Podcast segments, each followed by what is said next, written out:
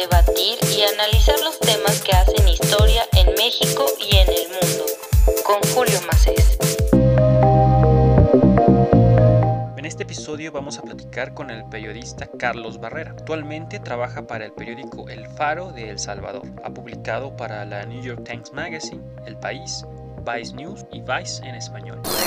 En este episodio de la Gaceta de México me da mucho gusto recibir a Carlos Barrera. ¿Cómo estás, Carlos? Sé que la están pasando muy difícil en Honduras y primero me gustaría felicitarte y felicitar al equipo de, del Faro que están haciendo una, una excelente cobertura ahí en Honduras. ¿Cómo estás, querido Carlos? Hola, Julio. Qué gusto estar con ustedes en la Gaceta de México. Pues mira, te cuento que aquí a noviembre creo que ha sido uno de los meses más fuertes para la gente acá en Honduras por muchos factores, ¿no? Vienen de, e, ellos acá vienen de una encerrona por la cuarentena debido a la pandemia que ha sufrido todo el mundo. En este mes ha llovido, como nunca acá, como no llovió en todo el año. Sin duda.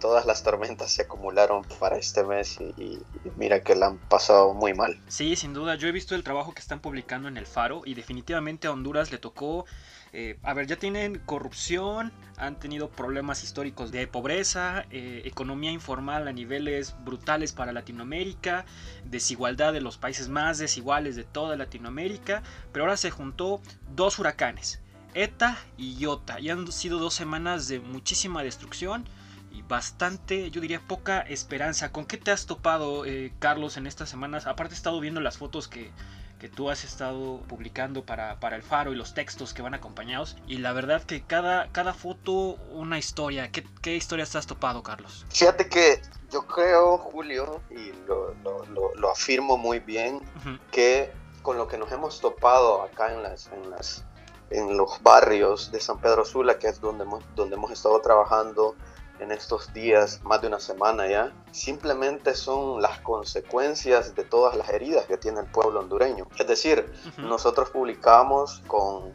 información oficial del Estado que 6 de cada 10 hondureños vive por debajo de la pobreza. Y de esos 6, 4 no pueden comprar ni siquiera comida. Entonces cuando te topas con un huracán que te destruye lo único que tenés, tus muebles, tu cama, se lleva la única comida que tenés. Lo que te queda es irte a la calle. Claro. Y cuando te vas a la calle, lo que te queda es pedir en la calle para que alguien te pueda dar algo de comer. Entonces nos hemos topado con una con cientos de personas que están aguantando hambre, con cientos de personas que están durmiendo en el piso, porque aparte el, el Estado les dijo que evacuaran sus, comunidades, sus barrios, pero no les dio un lugar a donde ir. Entonces, esta gente, por ejemplo, te, te pongo un caso, okay. eh, en el municipio de La Lima, que es a, a, acá en Honduras, los municipios del Valle de Sula son bastante poblados.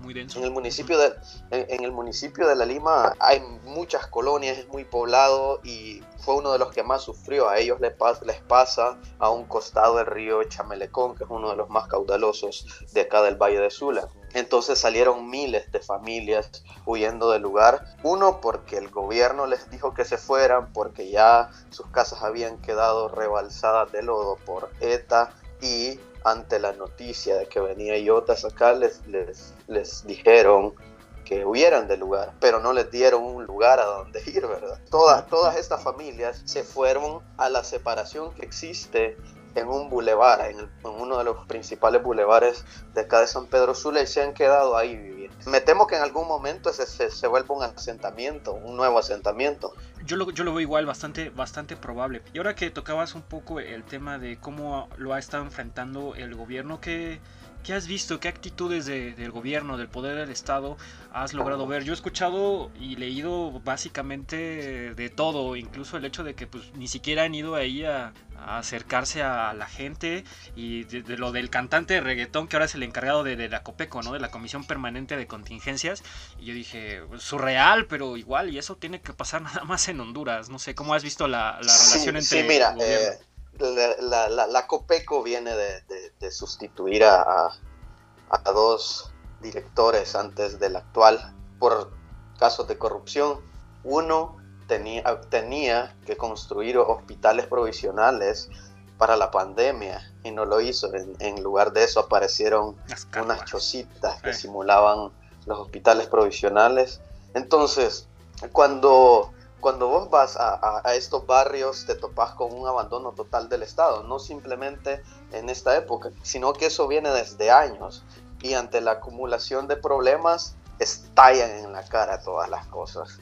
Al principio te comentaba que esta gente viene de la pandemia, viene de una pobreza extrema. Cuando entras a las comunidades hay un abandono total, hay violencia, hay inseguridad, hay una economía quebrada de las familias impresionante. Hay un abandono total. Lo único que, que, vos notas cuando vas a estas comunidades es a la policía dando indicaciones, a la policía sacando a la gente, eh, a los bomberos, a la Fuerza Armada, pero digo yo, eso es lo mínimo que tienen que hacer las entidades gubernamentales ante una catástrofe, ¿no?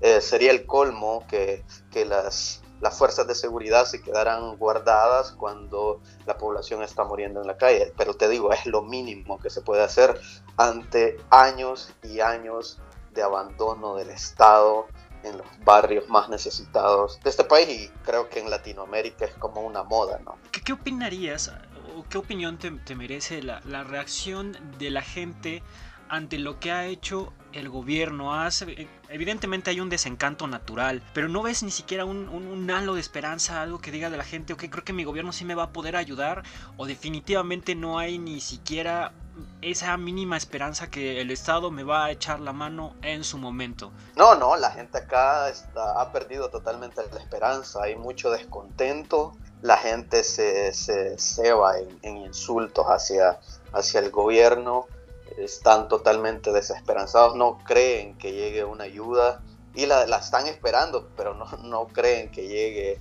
por parte de ese gobierno. Fíjate que algo muy interesante que acá para cada vez que sucede algo, te topas con grafitis en las paredes que deja a la gente eh, en descontento con el gobierno.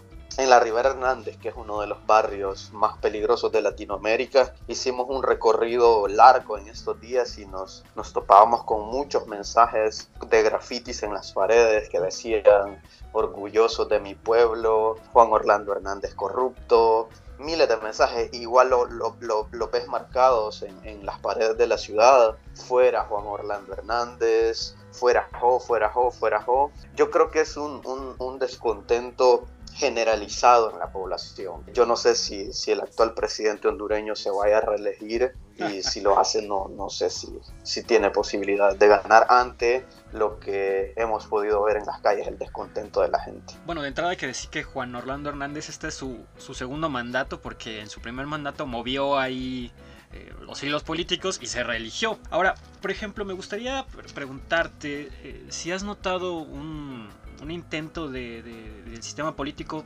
para tomarle ventaja a la situación. Te, pongo un ejemplo. Aquí en México, igual en un, en un estado, en Tabasco, hubo una gran inundación y el presidente de México, Andrés Manuel López Obrador, bueno, pues se fue a, Tabasco, que es su, pueblo natal, y pues desde un zombie militar de esos, ya sabes, gigantescos, se la pasó saludando a la gente en desgracia. Ese tipo de escenas, pues a muchos aquí en México, pues les causó pues bastante desagrado. Y evidentemente el poder político lo trató de tomar como, como una ventaja, como publicidad política, como la photo opportunity, ¿no?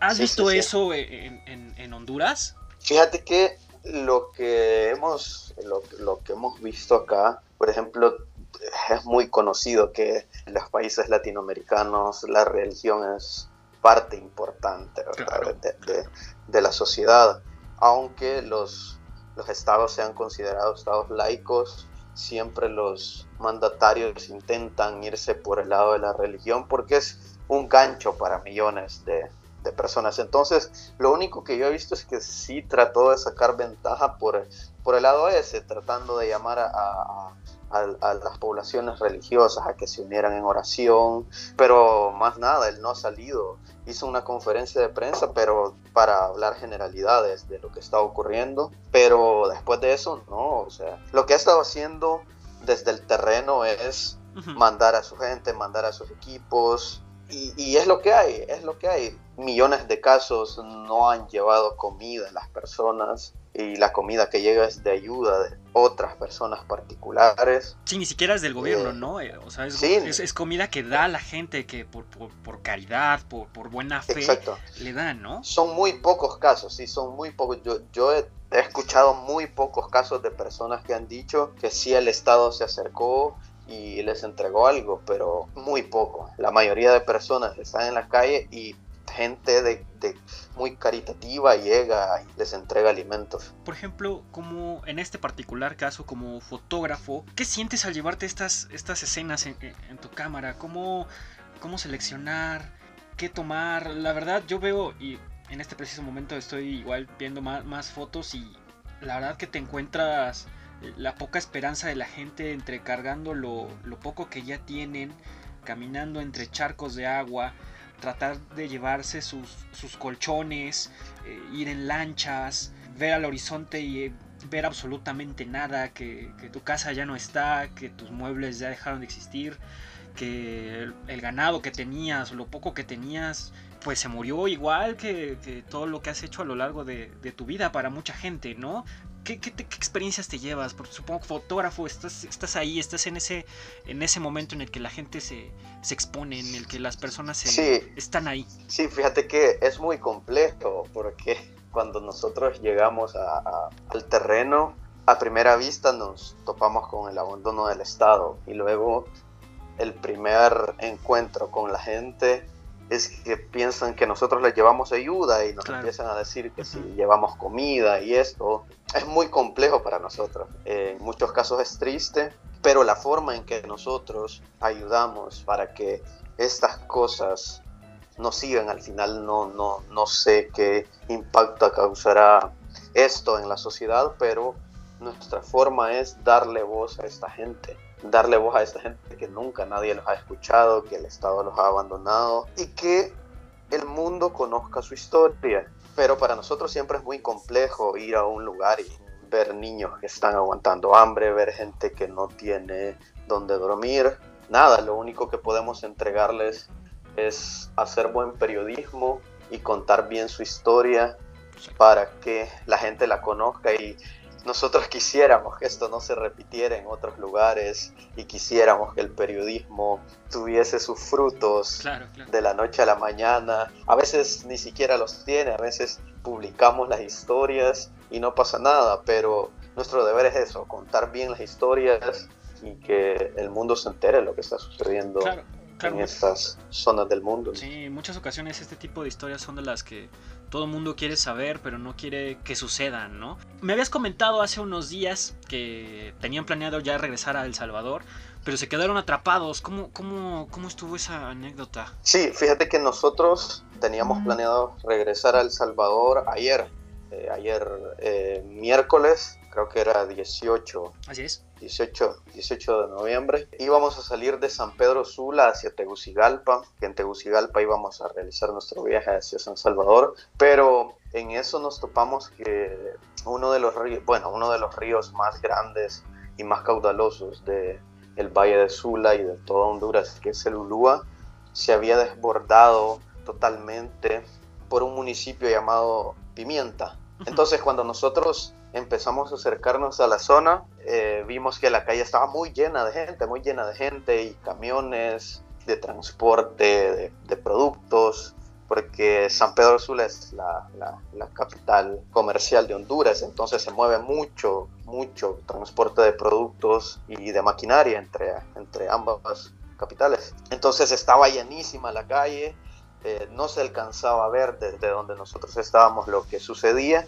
Y cuando nos acercamos aquello era impresionante, era como, como si un lago se hubiese levantado de su sitio original y se, se hubiese montado sobre otro lugar y había llenado casas, la carretera no estaba totalmente desaparecida, para, para, para los militares para movilizarse entre el, los puntos que había desconectado, dos municipios que había conectado, que es Pimienta y Potreríos, acá cerca de San Pedro, tenían que moverse en lanchas, andaba un helicóptero viendo que todavía había gente atrapada. Entonces, toda una odisea, ya no, ya no pudimos realizar nuestro viaje a, a Tegucigalpa y luego San Salvador, intentamos buscar otras rutas y la, la, la, otra ruta que existe, que es por el, el, municipio de La Lima, el río Chamelecón se había desbordado y entonces también estaba en la misma situación. Así que hemos quedado prácticamente que en una isla acá en ah, San Pedro. Entonces, por el momento ahorita se encuentran atrapados, no planean moverse eh, estos días. Sí, eh, lo que nos decía la gente de la, de la, Guardia Nacional, los militares y bomberos, es que esa agua tarda de tres a cuatro días en bajar el nivel y no sabemos con qué nos vamos a topar cuando esa agua baje si habrán montañas de escombros, lodo y para poder quitarlas será uno o dos días más. Creo que todavía viene una historia muy interesante que contar sobre lo que pase después en Honduras. Yo, por ejemplo, casi puedo asumir que otra vez caravanas migrantes para moverse al norte, para salir de esa desesperación van a llegar, ¿no? O, por ejemplo, ¿qué, ¿qué, opinarías al respecto? Yo creo que sí va a haber esta fuga de gente buscando pues, un mejor estilo de vida, tomando en cuenta que ya sucedía, ¿no? Sí, mira, acá en Honduras, solo por la pandemia se perdió aproximadamente un millón de empleos. Eh, tomando en cuenta que la, el 70% de la población vive del sector informal, es decir, ventas ambulantes, frutas, comida, ropa, todo lo que se pueda vender en las calles y toda esta economía se paralizó. Gente con mucha hambre, millones de personas con mucha hambre y sin dinero en los bolsillos, con hijos, con casas que pagar, facturas que pagar, lo primero que van a buscar es una solución ante esto. Y te lo digo, acá en Sula es de donde salen todas las, las caravanas eh, hacia, hacia los Estados Unidos y esperemos que esto no es algo que yo te lo puedo asegurar, pero por lo que hemos visto y por lo que nos dice la gente en las calles es que están esperando un momento para poder seguir. No sé si te diste cuenta que a principio de este año o durante la pandemia también salió una, una caravana de acá que fue apaleada Exacto, llegando a Guatemala. Correcto. Entonces, ahora con esto yo me imagino que sí serán miles de personas las que están pensando irse de este país. Carlos, pues primero te, felicito y también al equipo del Faro por una cobertura excelente y tomando todas las consecuencias que este tipo de coberturas puede llegar a tener. Te agradezco mucho la conversación, te deseo mucha suerte y un seguro regreso a El Salvador y a seguir cubriendo historias que deben ser contadas y que deben ser escuchadas también. Gracias a vos y mil gracias por este espacio que, que nos das a los periodistas de poder compartir el trabajo que hacemos en estos territorios. Te lo agradezco mucho, Carlos. Cuídate mucho. Igual, cuídate. Oigan todo lo que les tengo que decir. Estoy armado y peligroso, soy puro rock and roll. Si pones la mesa que no sea para dos, porque somos como 14 con un hambre feroz. Si te queda el saco, póntelo para bailar, porque te va a dar un resfriado y me vas a contagiar. La México, un espacio para opinar, debatir y analizar los temas que hacen historia en México y en el mundo, con Julio Macés.